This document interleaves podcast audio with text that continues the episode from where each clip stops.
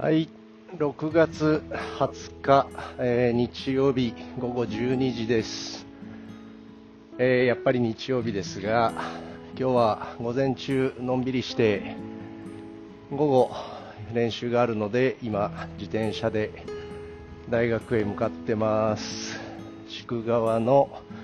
川を通り過ぎるところです。今日はですね、えー先ほどブログの方にも出しておいたんですけど昨日のポッドキャストでも何かをしっかり意識して学んだりトレーニングしたりすると自分がそのトレーニング手段によって、えー出したいと思って狙った成果性のまあ、プラスとマイナスを考えたときに、プラスですよね。性の成果については、よくわかるんですけれども、どうしても、その自分が、えー取り組んだこと、学んだこと、練習したこと、あるいは練習させたこと、その刺激に対して、出た反応の中のプラスの部分はよく見えるんだけどマイナスの部分ですよね、えーこの想定していない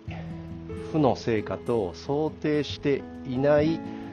正のそうかあの成果というのがあるんだと思うんですけれどもこの特に想定していない負の成果っていうのはなかなか見えないんだと思うんですよね。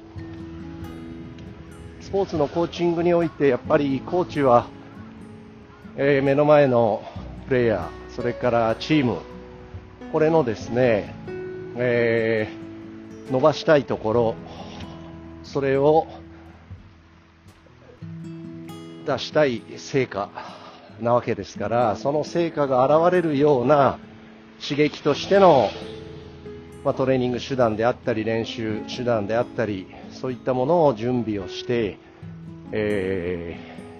計画を立案して実際に練習を進めていくわけです。だから当然自分が狙った成果が出てるのか出てないのか伸ばしたかったその人の課題が、えーちゃんと伸びてるのか達成できてるのかできてないのかそういったことを必ず見ますよね。だから自分が狙った成果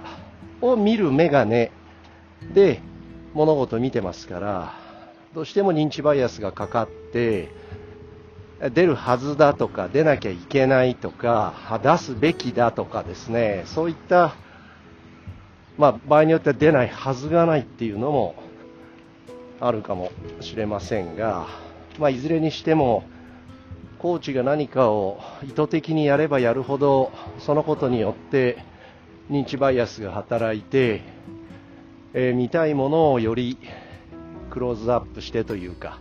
フォーカスしてというか、えーあるいはいい方に解釈をしてといったことが無意識に、えー起こります。でその自分の認知バイアスがかかって出したい成果が出ているってどうしてもコーチってかけた時間に対する成果を求めたいので、まあ、期待しますよね当然。でそれが出ていると、まあ、安心をしたり、えー納得をしたりしていくんだけれども自分が予期していない何かを狙ってトレーニングをした時に出てきている予期しないしていなかった成果ですね。これについては自分が意識してそのことを確認しない限りなかなか見えてこないというか自分がやったこととやらせたこととその目の前の変化の因果関係としてつかみづらくなるんだと思うんですよね。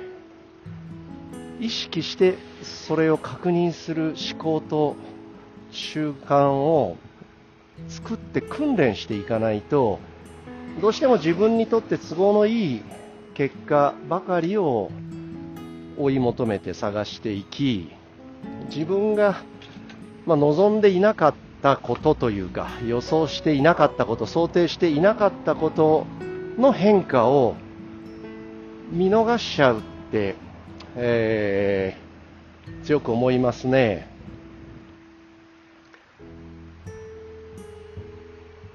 でそういう時にコーチっていい結果が出た時は自分がこここういう練習をしたからとかこういうふうな指導をしたからなんていうふうに、えー、よく自分の手柄のように思いで自分の想定していない結果が出た時に、えー、それが本当はコーチ自身が生み出しているものであるにもかかわらずなんか自分ではないもののせいにしてみたりなんでかなおかしいなっていうふうに分からなくなったり迷子になったりしていく。こんなことを繰り返してんじゃないかなって最近すごく思いますね。コロナになって練習ゲームがなかなかできないんですよね。だから例えばいろんなチームと練習試合をする。それは、え格下、まあ、戦えば勝てる相手もいれば、えある対策を持って戦ったら勝つ可能性が高い相手もあればどんなに対策をしたとしても、え勝つことには直接結びつかない格上の相手だって、えいるんですが、まあ、いろんな対戦相手を選びながら確認したいものを確認すると同時に自分が想定していなかったというか自分に見えていなかったものが特にチームの中だけでやっていると見えなかったものがを見えるようにするために、えー、試合練習よくやるんですがこの1年間、1年半は本当にその機会が持てないんですよねだからどうしても自分たちだけでえー、確認をするっていうことがこう強いられてるんですよね。まあ、幸いにも2020年からアシスタントコーチ来ていただいているので今まではどうしても自分一人の目で認知バイアスがかかった状態でしかチーム見れなかったものをそのアシスタントコーチの目を通じて自分に見えないもの見えてなかったものあるいは見ようとしていなかったものそういったものが見えるように、えー、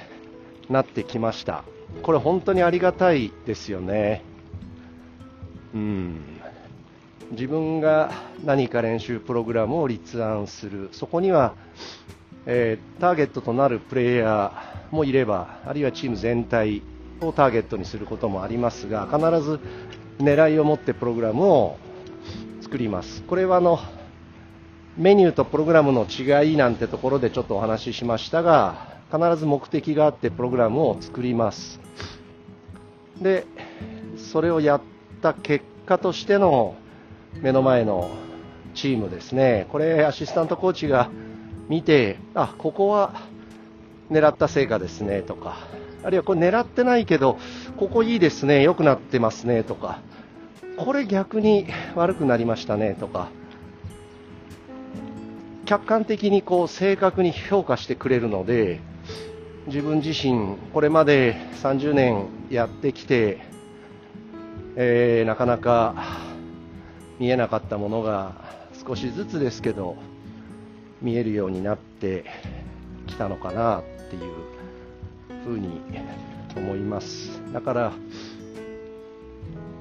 コーチって自分が求める成果だけじゃなくて求めていなかったけども結果的にうまくいってる想定外の正の成果です。成果ですね、まあ、勝ちに不思議の勝ちありなんていうなんだか分かんないけど勝っちゃったみたいな時って案外そういったやったことに対する想定外のえー、性の成果が現れているようなことも一つ一因なのかなと。逆に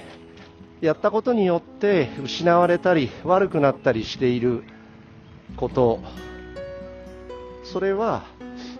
負けに不思議の負けなしって言われますけれども戦いが終わるまで気づかずに過ごしてしまって結果が出て初めて気づかされる。そういったことなの原因の一つなのかもしれないなと思いました、えー、ぜひスポーツのコーチングをしている皆さんこれ聞かれたら自分が何かを意図してプログラムを立てた時に自分が想定した期待した性の総価成果だけを見るんじゃなくて想定しないけど現れている性の効果と負の効果これもきちんと正確に評価する、えー、思考と集団をぜひつけていきましょ